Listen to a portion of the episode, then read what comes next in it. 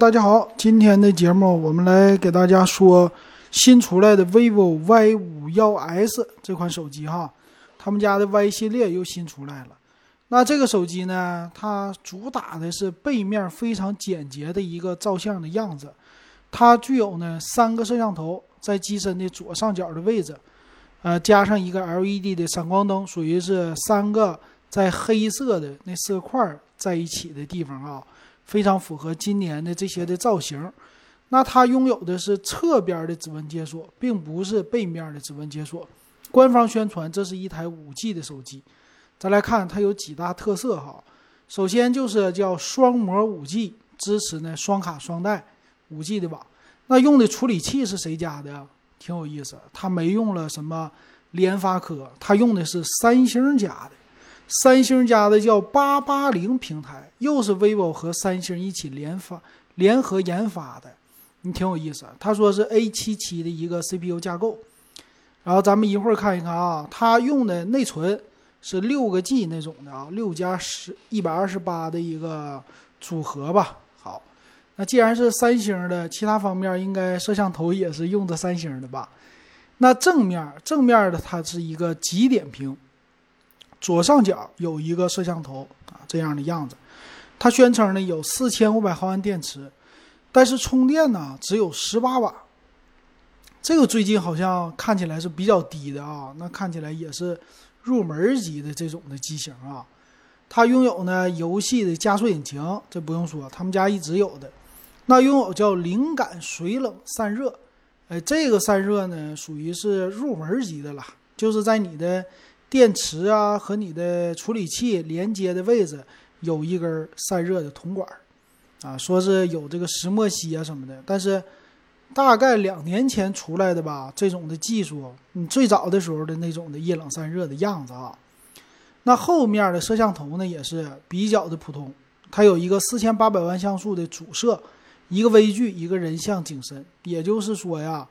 只有这主摄，其他的都是一个可能两百万像素的副摄凑成的一个三摄，没有超广角，这一点大家注意哈。所以拍照片的时候呢，稍微会差一点，只能用这个主摄了。但是主摄呢，由于四千八百万像素，它的素质还是不错的，并且有大光圈，f 一点七九的大光圈。前置拥有八百万像素的摄像头，说是 AI 什么的，但是这个也是非常入门的一个感觉啊。那机身呢，拥有的一个是叫碧海蓝，就咱们之前说的极光色，然后黑色、白色，侧边的指纹解锁，嗯，这也算还行吧，支持面部的一个解锁。拥有呢叫儿童模式，那这算是他们家独有的一个技术吧。好，那我们来看看它的详细的参数，因为这样的 Y 系列呢，之前我们经常说呢，属于廉价的走量的机型，尤其给线下预备的哈。那这个机型虽然采用了四千五百毫安的电池啊，但是它的厚度还是控制的不错，八点四六毫米的厚度，重量一百九十克，还可以哈。那这处理器啊，它是叫八八零嘛，猎户座八八零，它是两个 G 的大核有两个，然后六个一点八 G 的小核有六个，这么的 G 七六的这个架构不不低啊。算是那种定位的中端机型的吧，中端机型的处理器。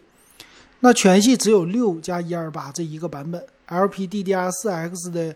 呃内存，还有 UFS 二点一的存储，十八瓦的快充。来看这屏，屏还行啊，没用七二零 P，但是普通的 LCD 的屏幕，六点五三英寸，二三四零乘一零八零的分辨率。前置摄像头呢，八百万；后置一个四千八百万加两个两百万像素，哎，这和我估计的是没有任何问题啊，没什么差距。然后再来看吧，它支持蓝牙五点一的技术，双频的 WiFi，嗯，带的是 Micro USB 的接口啊，这个接口有点太过时了。现在千元机就都是 Type C 的接口，带三点五毫米耳机接口，哇，这个有点太过时了啊。可能是为了售价考虑啊，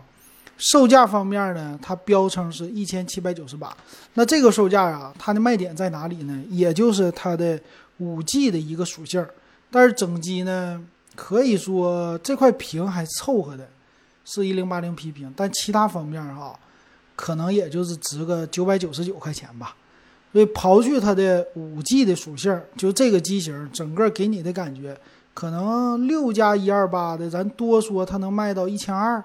就不错了。再加上五 G 的加持，我愿意多给它两百块钱，就是一三九九到一四九九之间。如果这个机型你是想买的话，要是一千三百九十九能下来，我估计还凑合啊。现在是一七九八，也就是得降四百块钱，这机器还值得买。但我估计这个机器人家做完了以后，降价四百块钱的空间是非常有可能的，说不定人能降五百块钱，但绝对不是现在刚发布的时候，你就算了吧，等一等完全没有问题。但是我想吐槽的点呢是这个机型吧。就是后边的摄像头和前面的摄像头实在是太低了，别的方面还真是的可以用的，但是这个后置摄像头没有超广角，这一点不爽。前置呢，八百万像素实在是太少见了哈，所以这个机型我是不建议大家入手的。嗯，同样价位啊，比它好的，那你还不如买那个 MTK 的天玑八二零或者天玑八百去了，这个机型完全没有必要看。行，今天的。这手机就给大家说到这儿，感谢大家的收听还有收看。